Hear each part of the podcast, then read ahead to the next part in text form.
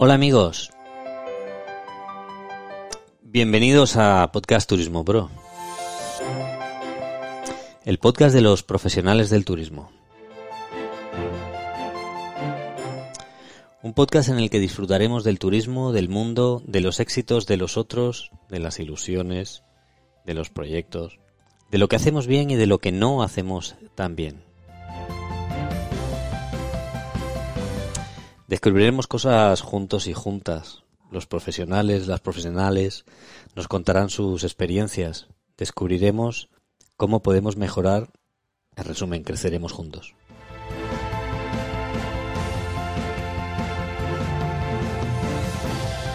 Atender, cuidar y cómo no querer, porque es que los turistas no son cifras.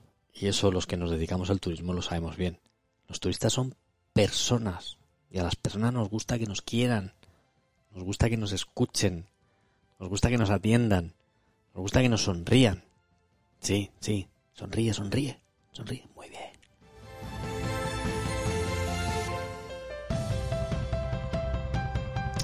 Y la verdad es que llevaba un montón de tiempo sin, sin, sin arrimarme al micro y más en este podcast Turismo Pro y, últimamente siento la necesidad profunda de, de volver otra vez a, hablar de, de, esta profesión tan magnífica que es el, el turismo, de este sector tan maravilloso que está lleno de, profesionales en todos los espacios y que, y que yo creo que, que con la vida de ellos somos capaces o vamos a, ser capaces de, de, poder aprender porque eh, está, está cambiando todo el mundo mucho, Internet está invadiéndolo todo, eh, hay, hay, esa vida de, de, plástico a través de las redes sociales, de... y yo como que necesito mm, sentarme con personas que, que respiren, ¿no? que, que tengan pasión por lo que hacen. Y ese, ese ejemplo de pasión, pues lo tengo a mi lado y se llama, se llama Pepe Alba. Eh, Pepe, mm, buenas noches. Muy buenas noches, Alejandro. Espera, espera. Ahora. Muy buenas noches, Alejandro. Oye, qué, qué placer eh, que estar aquí un ratito en tu casa contigo. Pues nada, también el placer es mío.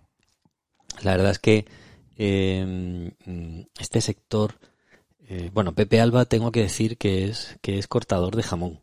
Bueno, muchas más cosas, ¿no? Pero pero es cortador de jamón y, y he querido volver eh, esta temporada, pues con un con un perfil en el ámbito de del turismo muy, muy, muy especial y que si su cuchillo está bien afilado, la pieza es buena y él, quiero decir, el profesional, sabe lo que hace, el deleite del producto, en este caso ibérico, es increíble, ¿no, Pepe? Pues sí, es verdad. El corte del jamón y hablando de turismo, y quiero dejar muy claro que cuando un cortador de jamón está cara al público de ese turismo, no podemos defraudar no solo con nuestro trabajo, sino que también tenemos que tener una pieza que no defraude. Y lo digo, al turista hay que darle lo mejor.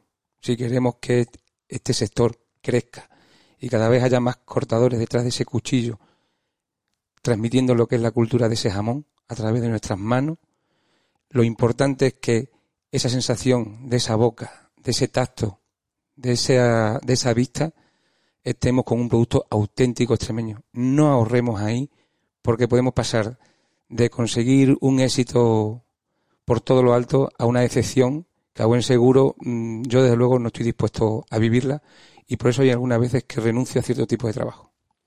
Sí, la verdad es que eso que está diciendo Pepe, primero te honra, ¿no? No, en, España eso de la de la chapuza como que a veces está a veces está consentido ¿no? y que un profesional se defina como como estás diciendo tú ahora y le dice a un cliente yo esa pieza no la corto o lo que es lo mismo cualquier profesional dirá yo no trabajo así mi, mi estándar es este otro pues eh, la verdad es que dignifica la profesión, que al final es una de las cosas que, que yo estoy intentando con este programa, ¿no? Ayudar a, a dignificar la profesión de, del cortador de jamón porque, porque no siempre no siempre se le reconoce el, su espacio. Mira, yo tengo en mi corazón un, un pinchazo de mi primera decepción como profesional. No fue culpa mía, pero al fin y al cabo el jamón estaba en mis manos. Y que cuando en la mitad de la dehesa un cortador, después de que a un grupo se le ha hablado de lo que es la dehesa, yo estoy esperando en el cortijo para hacer mi labor de cortador. Aquel jamón no está a la altura de las circunstancias porque no lo podía estar, porque no era lo que habían estado contando. Era un jamón de un, uno o dos escalones inferiores a ese jamón que sí hubiese triunfado. Cuando termina ese evento yo sufriendo y encima te viene un portugués de los que formaban el grupo y te dicen en portugués enhorabuena por su trabajo, pero o presunto es una merda. Yo digo, esto no lo voy a volver a vivir en mi vida porque eso se me quedó marcado y lo que tenía muy claro es que una vez y no más. La verdad es que tiene que ser impactante cuando un cliente te dice a ti que, no que no es lo que que no es lo que esperaba. Pepe Alba mmm, pacense, ¿no? Pacense y bautizado en Jerte. Pacense y bautizado en el Jerte. Curiosidades de la vida. O sea, que del sur y del norte. Pues sí, me considero muy ten en cuenta que yo he tenido doble pandilla, me considero un, un ser humano privilegiado. He tenido ese pueblo que no tenía, que no tenía por ser ciudadano pacense, pues he tenido ese pueblo de Jerte con esas travesuras de niño. Claro. Con esa robo de cereza, esa pesca, esos baños. Garulla, ¿no? Sí, bueno, al final, bueno, pues mi pandilla de, de Badajoz, ya digo, me considero muy extremeño y tengo la suerte de vivir, digo yo, como, y lo digo siempre con mucho orgullo, en el pueblo más grande de Extremadura, porque Badajoz, gracias a Dios, hoy en día sigue siendo una capital pequeña y vivimos como en un pueblo grande. Mm, padre de dos bellezas. Pues sí, dos preciosas chavalas. Sí, ya Elisa, chavalas, ¿no? Elisa y Elena, sí, una ya Ya vuela. vuela y la otra volandera. Y la otra volandera. O sea, que va y vuelve, ¿no? y bueno, y casada con una pedazo de mujer, este era alcalde que ya hemos pasado los 26 años juntos y todas las mañanas cuando la miro le doy un beso y le digo, dale recuerdo a su jefe. Y bueno, seguimos muy enamorados y encima somos compañeros de trabajo, que dicen que, que es muy difícil. Bueno, pues en este caso, gracias a Dios, lo llevamos muy bien. Sí, pues además Pepe, Pepe Alba no siempre fue cortador de jamón, ¿no? Pues no, yo era el típico cortador de cada casa que se precie. Que es verdad que no, es, no hay en cada casa de Badajoz o en Extremadura uno por casa, no, es como uno por familia, por grupo familiar. Y yo era el de los Alba, el de los Alba, el que llegaba al evento y yo era el que cortaba la paleta, bueno, pues como buenamente podía, pero la, la verdad es que iba finito, iba finito. Y me acuerdo cuando mi madre le decía a mi padre, no se te ocurra tocar la paleta, espera que venga tu hijo. Eso ya cuando ya me casé y me fui de casa. Claro. Pero por supuesto era eso, un aficionado y poco más. Oye, ¿y, y qué, te, qué te lleva a, a, un día? O sea, ¿cuál es el motivo por el que tú un día dices, lo voy a intentar? Pues mira, ese día es un, una situación límite. Eh, yo trabajaba para mi madre, un, una mujer que se merece también un reconocimiento, Juana María Calzado, una pionera en el mundo de las representaciones en carretera, luchando contra todos los elementos, contra el sector machista, lo tengo que decir así, que le hacían mucho daño con ciertos comentarios. Y bueno, ahí ya pasan los años, mi madre me solicita por situaciones familiares, te necesito para la empresa de representaciones. Y al paso de, yo estaba perfectamente con ella, también Esther estaba incorporada, o sea, yo me incorporo, digamos, como tercera, el tercer trabajador, eh, y en el año 2009-2010, para que os hagáis una idea, el 50% de sus ingresos de comisiones de comercial se van. Se van porque una de las empresas, la más fuerte de todas, de la que ella es representante, la absorbe una multinacional y a toda la red española de representantes los echa a la calle. Claro, es mi madre. Entonces yo le digo, tenemos un problema. No, no tiene un problema ella, lo tenemos todo. Digo, tú ya no vas a poder ni mantenerme ese sueldo, ni pagarme el coche. Y, entonces llegamos a un acuerdo. El acuerdo era que yo podía crecer en otro ámbito o con otras casas comerciales. Eh, automáticamente hicimos una cosa que a ella le reducía muchísimo lo que eran mis gastos para poder seguir estando juntos, pero ya tenía la opción. Hice una incursión por ese mundo del sector de la madera Y me di cuenta que las grandes superficies, los Ikea, los Leroy Merlin, todas estas grandes monstruos, estaban haciéndole mucho daño al sector del representante de la madera. Y lo vi muy claro, digo, esto va a morir tarde o temprano. O sea, eh, va a ser un, un animal en peligro de extinción, el representante. Y se me ocurrió y pensé en tres factos, en tres cosas que me gustaban. El mundo del río, hacerme pescador profesional, el mundo de la fotografía, hacerme fotógrafo profesional, y el mundo del jamón. Y tuve la suerte, tuve la suerte de decidirme por el mundo del jamón, cosa que Esther el día que llegué a casa y le dije, Esther, me hace cortado profesional. Se quedó. Me ¿qué me estás contando? ¿Y por qué, por qué deseché el tema del río? El río Guadiana tiene un problema. Eh, es un río que está manejado por las grandes presas. Hoy baja medio metro, mañana sube metro y medio, pasado no tiene agua, pasado tiene mucha agua. Yo soy una persona que me involucro mucho con lo que hago y la gente sabe que cuando va al río no se sabe cuántos peces se va a coger. Pero lo que sí es cierto es que a mí eso me iba a llevar, digamos, una frustración como empresa de saber que un señor que viene de Alemania o de Estados Unidos a pescar al río Guadiana, pues lo mismo no va a tener luego esa satisfacción de coger esas piezas que yo, digamos, de forma, bueno, pues con, con pasión le transmito a través de mi portal, a través de mi empresa. La fotografía empezó ya el mundo de la fotografía, lo digital. Y ahora os voy a contar una cosa muy curiosa porque es auténtico. Yo he hecho grandes reportajes a compañeros míos cuando estaba el fotógrafo profesional, si acaso, si acaso, y yo solo. Los dos. Yo, por supuesto, le pedía permiso y el hombre, como éramos los dos únicos que estábamos, no, te preocupes. Si no dispares con flash, por si me, me afecta a mí, o si va a disparar alguna señal que... Bueno, pues compañeros míos tienen ese reportaje guardado con mucho cariño.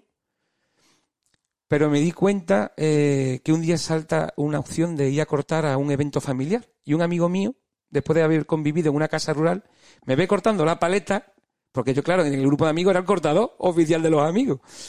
Y me dice, ¿tú no serías capaz de cortar esto en, un bautizo? No me acuerdo si era un bautizo, era un, creo que era un bautizo. Y digo, ¿por qué? Dice, hombre, es que hay gente de Badajoz. Digo, a mí, que llama a todas las puertas, que me han mirado por las mirillas cuando vendía seguro, cuando he vendido de todo, entra en tiendas, en despacho, a mí digo, hombre, sí que hace algo deshonesto, pero sí que corta jamón, ¿no? Me contrata, de- medio de broma, medio en serio, me contrata, llega ese día, y cuando pasan dos o tres días, eh, me veo, in- in- ingreso en la cuenta 150 euros. Y le llamo para decirle, oye, mira, Juanjo, creo que estás equivocado. Creo que están. Creo que estás equivocado, es que me has ingresado. Y me dice, te he ingresado lo, lo que tú vales. Y además yo contigo que sepas que gano dinero, así que te quédate tranquilo. Y lo curioso es que yo haciéndolo aquel día mal, y os lo puedo asegurar que lo hice mal, me llamaron maestro. Digo, pues encima me mejoro, me perfecciono, me preparo, ¿esto qué es? La satisfacción fue tremenda. Porque yo estaba, bueno, con los nervios de mi primer evento, pero si lo que yo recibía era cariño, afecto y encima es usted un maestro, es usted, las sensaciones que me, llevé yo de allí fueron espectaculares. Y bueno, pues luego también es verdad que yo soy inquieto y se encendieron otras bombillas que seguramente en otros podcasts pues os enteraré. Sí, yo creo que sí, porque yo creo que sí, porque además es, es una de las personas más polifacéticas que tenemos aquí en, en el, en, en el ámbito turístico extremeño. Oye, eh, Pepe, ¿quién es el, el cortador de jamón? Pues mira, el cortador de jamón parece que no, pero es una persona muy importante. Es un profesional que tiene que dignificar el esfuerzo de muchos años. No solamente hablemos, no nos acordemos solamente del industrial. Tenemos que acordarnos de la base, del ganadero. Además yo tengo un amigo mío, que siempre lo nombro, Raúl Cordón de Barcarrota, que me lo decía, Pepe, en tu conferencia no te olvides del ganadero, amigo. Y es verdad. Nosotros tenemos que en un relativamente breve espacio de tiempo, que pueden ser dos, tres, cuatro, cinco horas como mucho, hacer el desarrollo de una pieza que en el caso de ese producto de calidad extremeño, entre la vida y el manejo ganadero en el campo, de, esa, de ese profesional, que conmigo ha, sab- ha sabido criar ese cerdito, ese marrano, ese Espera, Pepe, que me he perdido. En cinco horas desarrollar esa pieza, ¿eso qué significa? cortarla y emplatarla. O sea que, si concretamos, se tarda cinco horas en cortar una pieza. No. depende del evento. La velocidad, el, cada evento lleva una velocidad. En un evento de una boda que hay 200 invitados, el cortador es como una máquina que va pam, pam, pam, pam, pam, pam. No porque sea una máquina significa que vaya a hacer el trabajo mal. El trabajo tiene que ir correctamente, pero tu cuchillo va a una velocidad. Bautizos y comuniones donde a lo mejor hay 40 o 50 invitados.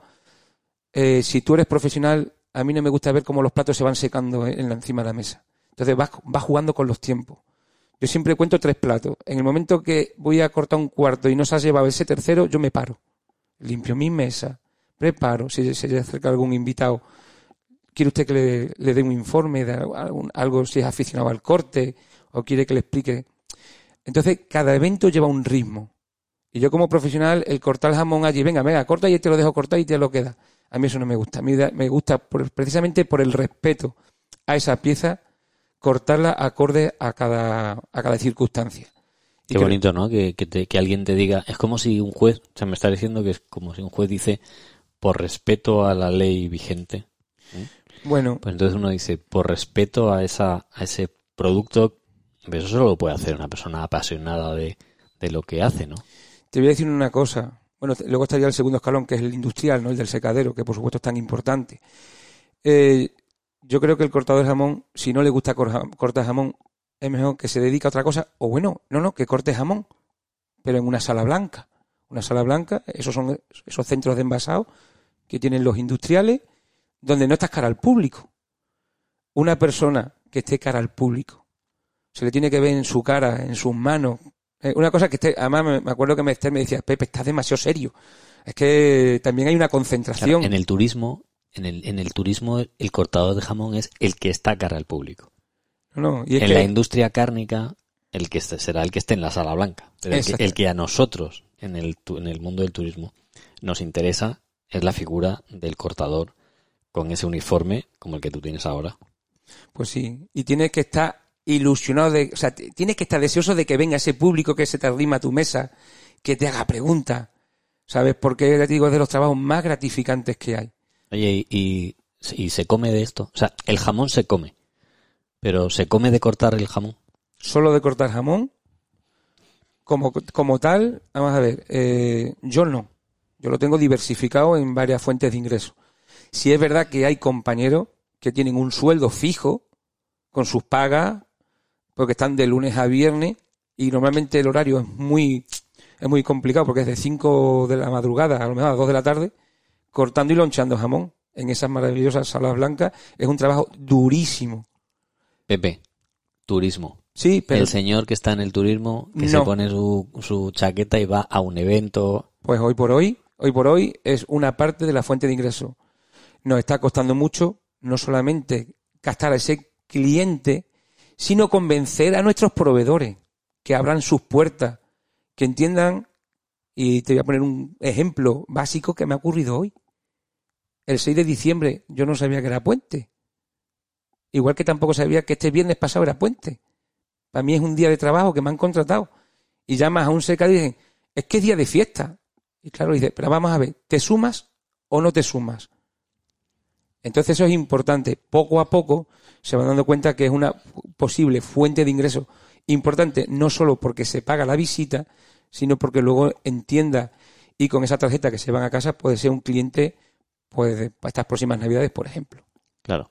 Oye, el, el, la profesión de, de cortador de jamón eh, cruza fronteras. Pues mira, yo me ha cogido en una edad que yo me gusta ir y venir. Si me coge con veintitantos años, yo creo que estaría ahora mismo en Estados Unidos. Hoy por hoy hay trabajo en España, pero, y aquí lo digo, el cortador bilingüe ahora mismo está eh, es un profesional que hay un déficit mundial ahora mismo. O sea, cualquier cortador que habla que hable inglés puede tener trabajo en cualquier parte del mundo. Y te lo digo con conocimiento de casa.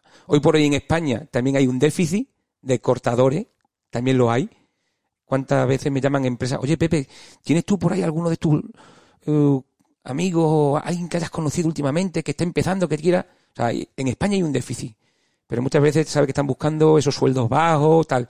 Pero es que en el mundo, Estados Unidos, China, Japón, Australia, Inglaterra, está deseoso de captar profesionales, pero claro, que hablen, inglés. Claro, acabas de decir eso de, de captar esos sueldos bajos. ¿Realmente hay conciencia de la importancia que tiene eh, el cortador en la pieza? Yo siempre os he escuchado decir a, a, los cortadores que realmente sois profesionales, que lo que no pagas, lo que no le pagas al cortador, lo pierdes en el número de platos que salen.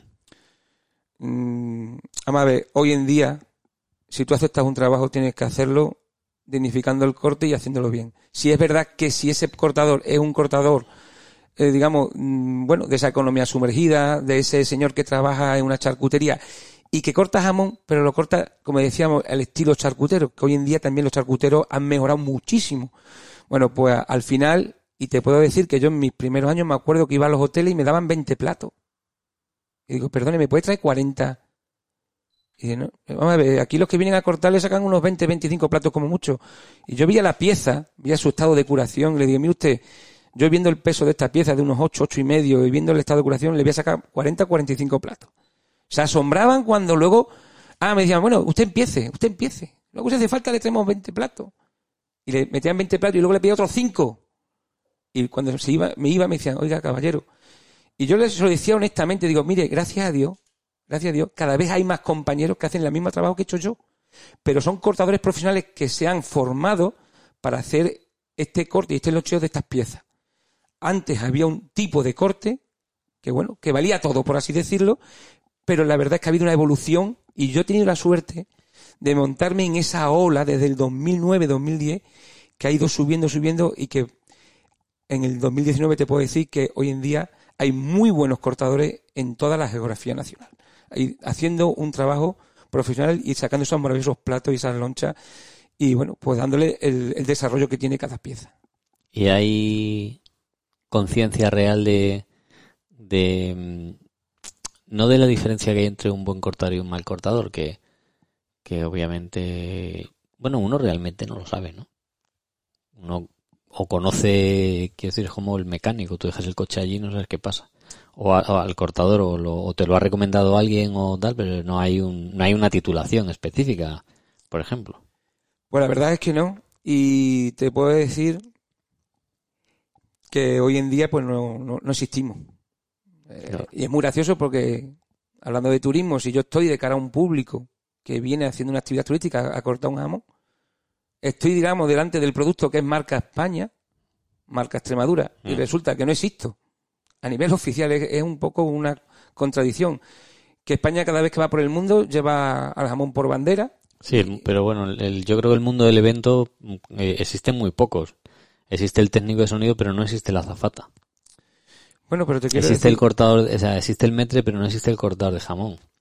Existe eh, son, son esas anomalías, ¿no? Que, Pues sí, y te digo que, que lo, nuestro tampoco pedimos mucho y reivindicamos mucho, simplemente queremos que haya un epígrafe donde cuando alguien se dé de alta no se da de alta de camarero, con todo el respeto a ese camarero. Es que yo no soy capaz de llevar una bandeja con cuatro copas.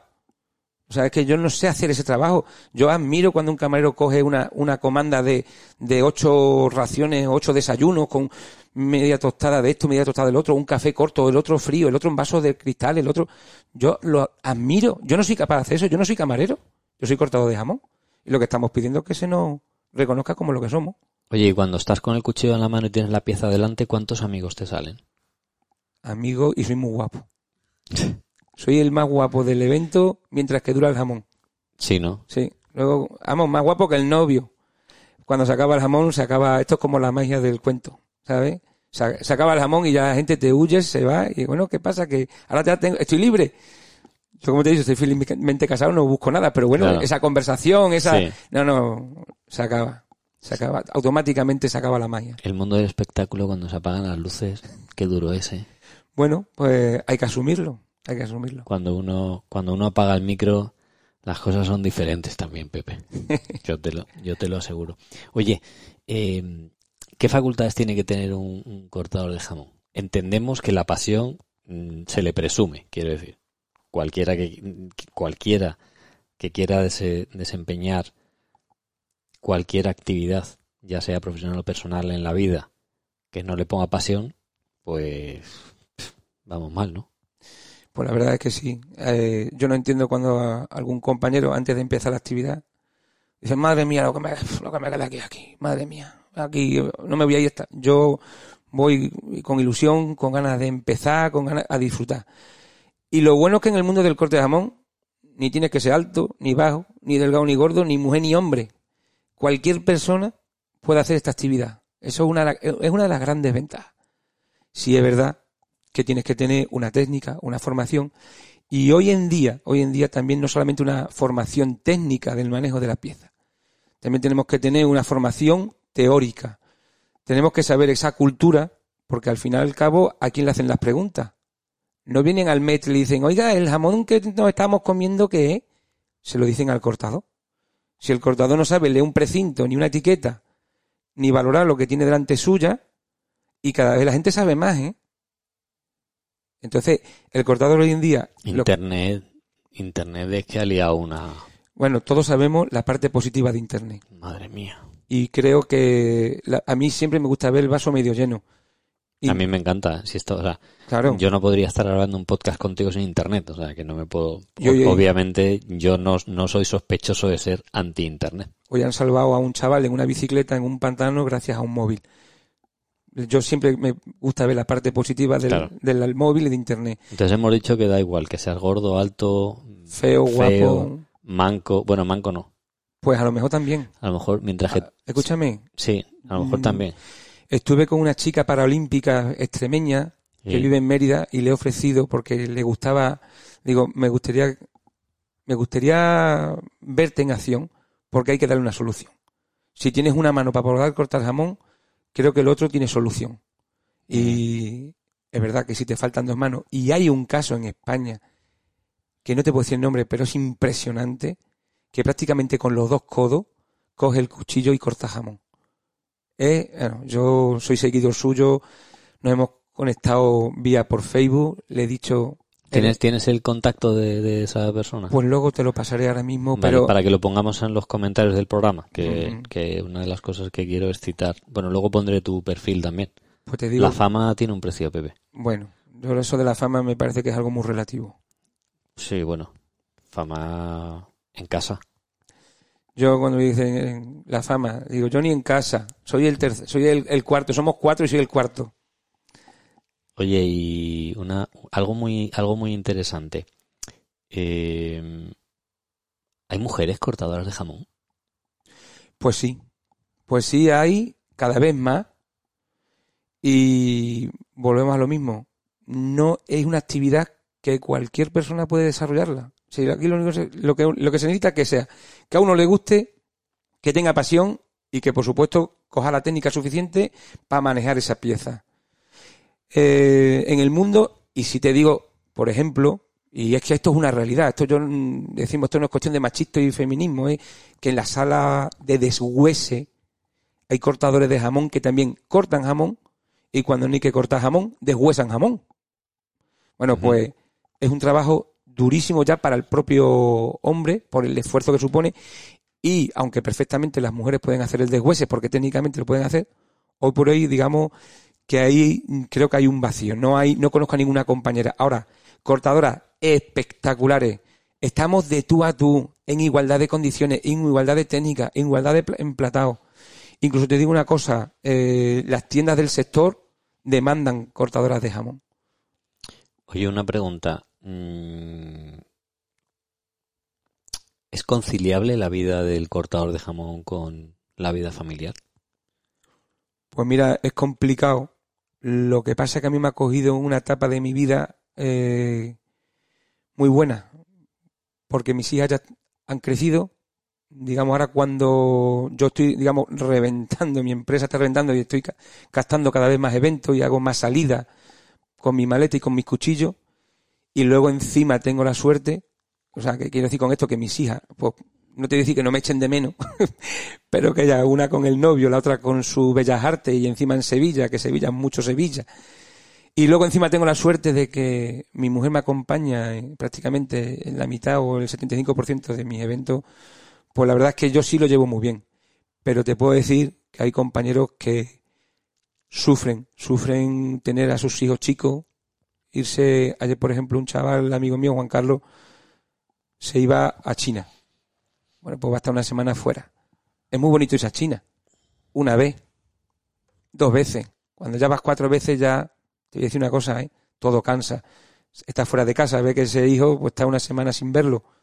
Eh, entonces, sí es verdad que hay compañeros, pues cuanto más trabajo tenga de fin de semana, pues menos puedes alternar con los amigos, menos, menos tiempo tienes para disfrutar de la familia y al final de alguna forma tienes que buscar tu hueco.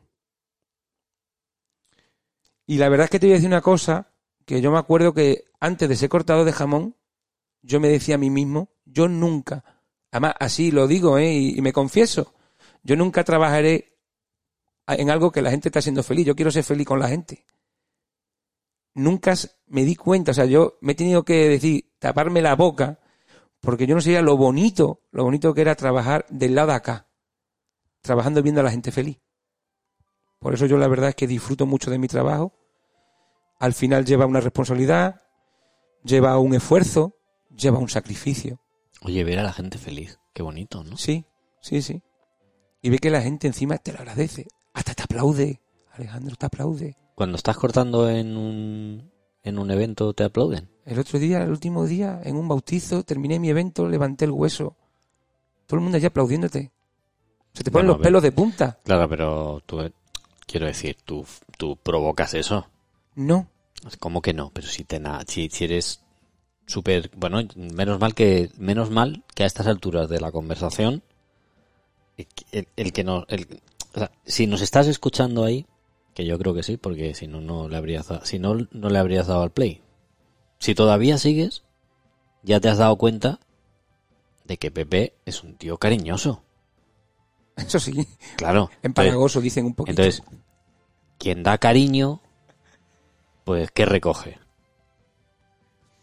Es que está claro. Entonces, que, que, que a ti te den un aplauso, no me extraña, ¿no? Cuando además el evento es pequeño, íntimo, eh, tú te integras en, en, en, la actividad que estás haciendo y sobre todo si alguien te pregunta, pues a ti lo único que hay que hacer es preguntarte.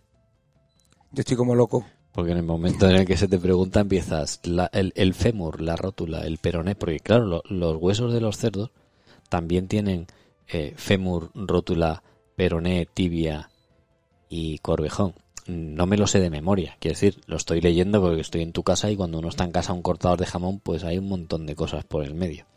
Pero ya os contaré en otro programa qué es lo que estoy viendo ahora.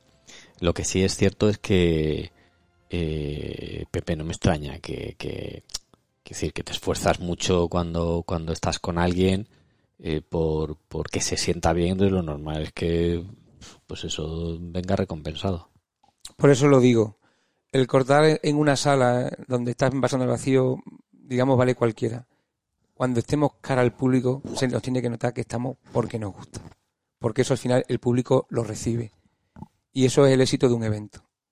Entonces, lo que sí pido a esos compañeros que, que vayan, que vayan con alegría, que vayan con ilusión de transmitir, que estén deseosos que ese público les pregunte, que se preparen, para que no nos quedemos en blanco y que vean detrás, detrás de esos cuchillos hay algo más que una máquina de lonchear. A mí me encantan los cuchillos. Yo soy un fanático, yo soy un fanático de, de los cuchillos de filo, los, de, los de corte. No los de sierra ni los de no sé qué, no, los, los que tienes que afilar tranquilamente. ¿Cuánto cuesta un juego de... Uno quiere empezar a cortar jamón en casa, ¿cuánto cuestan los cuchillos que necesita? Pues mira, te voy a decir cuánto cuesta un equipo básico de corte para cortar jamón correctamente en casa. Digo básico. 25 euros vale una jamonera, que pones la pieza y se queda el jamón o la paleta agarrada y no se mueve. 25 euros. 18 euros vale el cuchillo jamonero y 12 euros vale una puntilla de deshuese y de limpieza. Hay gente que cuando ve tu mesa, madre mía, ¿quién pudiera? No, no, perdone usted. Usted que corta dos jamones al año en su casa. ¿Sabe usted cuánto cuesta ese cuchillo que está en mi mesa? 18 euros. Para cortar jamón. Y ese con el que he deshuesado, 12 euros. Ay, pues yo pensaba. Es un... La gente está equivocada. Sí es verdad que nosotros tenemos herramientas profesionales. Pero realmente en casa no es necesario. Aunque también yo muchas veces a ese buen aficionado al corte de jamón, Hay veces que parece que le da como apuro gastarse 500 euros en un jamonero cuando hay señoras que se gastan 3.000 euros en un rifle, 6.000 euros en una bicicleta de montaña y no pasa nada y los amigos le aplauden. Y parece luego que le da vergüenza decir que se ha gastado 400 euros un jamonero que lo van a heredar sus bisnietos. Bueno, pues que al final todo depende también del grado de ilusión y el grado de afición que tenga uno, ¿no? Pero que sepan la familia y los aficionados que cortar jamón y tener ese equipo básico es muy económico. Lo que sí es verdad es que como buen español no nos formamos, no, no captamos esas nociones básicas, sobre todo para evitar esos accidentes. Y eso es fundamental. Se sabe que el español se compra un ventilador y lo monta sin leer las instrucciones. Luego ya cuando le sobran cuatro, tornillos, entonces despliega las instrucciones y empieza a leerlas. Y en el mundo del corte de jamón sí es verdad que hay un riesgo, hay un riesgo tremendo. Y yo le, digo a esos aficionados que hoy en día, bien vía internet, bien, hay muchos centros en, en, cualquier punto de España donde le pueden asesorar para que puedan manipular bien esa pieza, para disfrutarla y evitar el accidente. Oye, y hemos quedado en que necesitan el jamonero para que no se mueva el jamón, claro, algo importante. Sí. El cuchillo jamonero es el largo ese, que es así como una espada infinito. unos 25 centímetros de hoja. 25 centímetros, vale. Y después está el, la puntilla. La puntilla cuchillo corto y fuerte que tiene uno... La puntilla no es el pequeñito este que se utiliza para las verduras, ¿verdad? Ese que tú lo conoces porque ya me has visto trabajar. Ese se llama el mondador. Ah, el mondador. Ese ya es para ciertos pequeños detalles, ¿sabes? Para evitar hacer un daño mayor en la pieza. Por eso un día me dijeron a mí en Portugal haciendo un corte en el Colegio Oficial de Médicos, me dijeron, o oh, Pepe, decir un cirujano do prosunto. Porque te ven con esa minuciosidad ahí manejando la pieza. El cirujano del cerdo. Del jamón. El presunto es el jamón. El jamón. El porco. O porco. Porco es cerdo. Y mm. presunto es jamón. Pepe es internacional. Tu inglés ya va como un tiro, claro. ¿Mi inglés? La excusa que tengo para decir que no hablo inglés es que le doy de trabajar a los intérpretes. Ah. Esa es mi gran, mi gran pena, pero claro, es que ya mm, con la edad que tengo y a falta de tiempo yo ya no hablo de pena, yo hablo de, me alegra de que tenga que contratar un intérprete para que pueda cubrir. Para generar puesto de trabajo. ¿Sabes qué me dijeron un día? ¿Qué te dijeron, Pepe? Estaba un señor de Tour España hablando con una guía de, Turismo Extremadura y había una polémica. Que si yo me ponía ahora a aprender inglés, con el poco tiempo que tengo, no llegaría a, a dominar el inglés. Y que si a lo mejor yo entonces me tengo que poner a pensar, a traducirme a mí mismo, perdería la frescura y la pasión que transmito en español. Y me quedo con esa parte positiva. Claro. Que el que me ve mm, no me ve preocupado analizándome mi cerebro, traduciéndome por mi escasez de vocabulario, sino que me ve y luego el intérprete, bueno, pues me interpreta y me traduce, pero esas sensaciones de pasión, de crear el producto, de crear a, a la dehesa, pues se vive en mi rostro y en mi gesto. Y entonces, bueno, que sepan que los intérpretes se pongan en contacto conmigo porque sigo necesitándolo. Sí, ¿no? Para mis eventos. Cara al público americano y británico. Cara al público. Oye, cuéntame, pero como tus eventos que vas a. Normalmente vas a América y a, y a Reino Unido. No. Vienen aquí y hay que hacer un corte de una pieza. Ah, vale. Y al final. y se la haces. Exactamente. hay que, y hay que contar porque al final te preguntan. Entraremos más en detalle otro día, porque si lo contamos todo hoy, además ya nos queda tiempo, ya no nos queda tiempo, llevamos, llevamos 40 minutos aquí cascando. Pues parece que llevamos 5, ¿eh? Ya te digo, y no hemos hablado prácticamente de nada, por eso yo creo que voy a tener que volver en otra ocasión para hablar de esos otros temas, que son interesantes también. No voy a decir cuáles, porque si no, porque si no, pues vamos mal. Pepe, pues, pues mira, eh, pues mira qué bien que, que empiezo a grabar otra vez podcast Turismo Pro contigo. La verdad es que, bueno, hicimos, tenemos otro programa. También pondré los enlaces ahí de cuando hicimos la, la gira de Gilbert y Gallar. Pues sí, sí, es verdad, muy bonita, una experiencia muy bonita.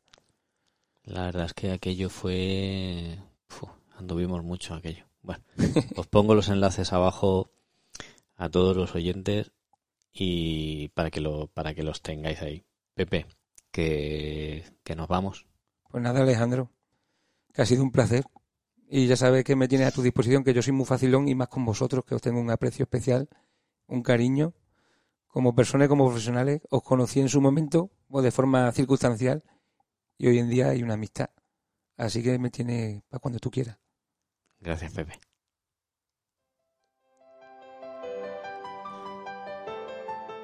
Bueno, la verdad es que es una maravilla. Cuando uno tiene amigos así, tú fíjate, el ratito que hemos echado aquí y, y, que has aguantado hasta el último minuto, la verdad es que me da mucha alegría porque porque yo esto lo hago pues para para para compartir las cosas que me parecen interesantes y que tú puedas luego sacar tu propia opinión. Ya me como siempre ya sabes que me puedes mandar los comentarios eh, a través de las redes sociales, que luego pondré están todos los enlaces dentro del, dentro del texto del programa. Y, me gusta mucho, me gusta mucho compartir este rato porque porque el podcast es, es auténtico. La verdad es que es una maravilla. Cuando uno se pone los auriculares y está escuchando, pues se lo pasa, se lo pasa bien. Y sobre todo se siente muy, muy acompañado en la intimidad la intimidad y en el susurro. Gracias por estar ahí, gracias a, al equipo que ha hecho posible este programa, que aquí me hago yo el autocontrol y, y tiro de agenda. La verdad es que esto de la crisis nos ha tocado a todos. Un besito grande para ti y espero que dentro de poco le puedas volver a dar play. Ah, eh, espero que esto pueda mantenerlo semanalmente al menos una vez a la semana. Todavía no tengo claro qué día. Y, pero puede ser que haya dos programas a la semana, tres programas a la semana o uno. Gracias.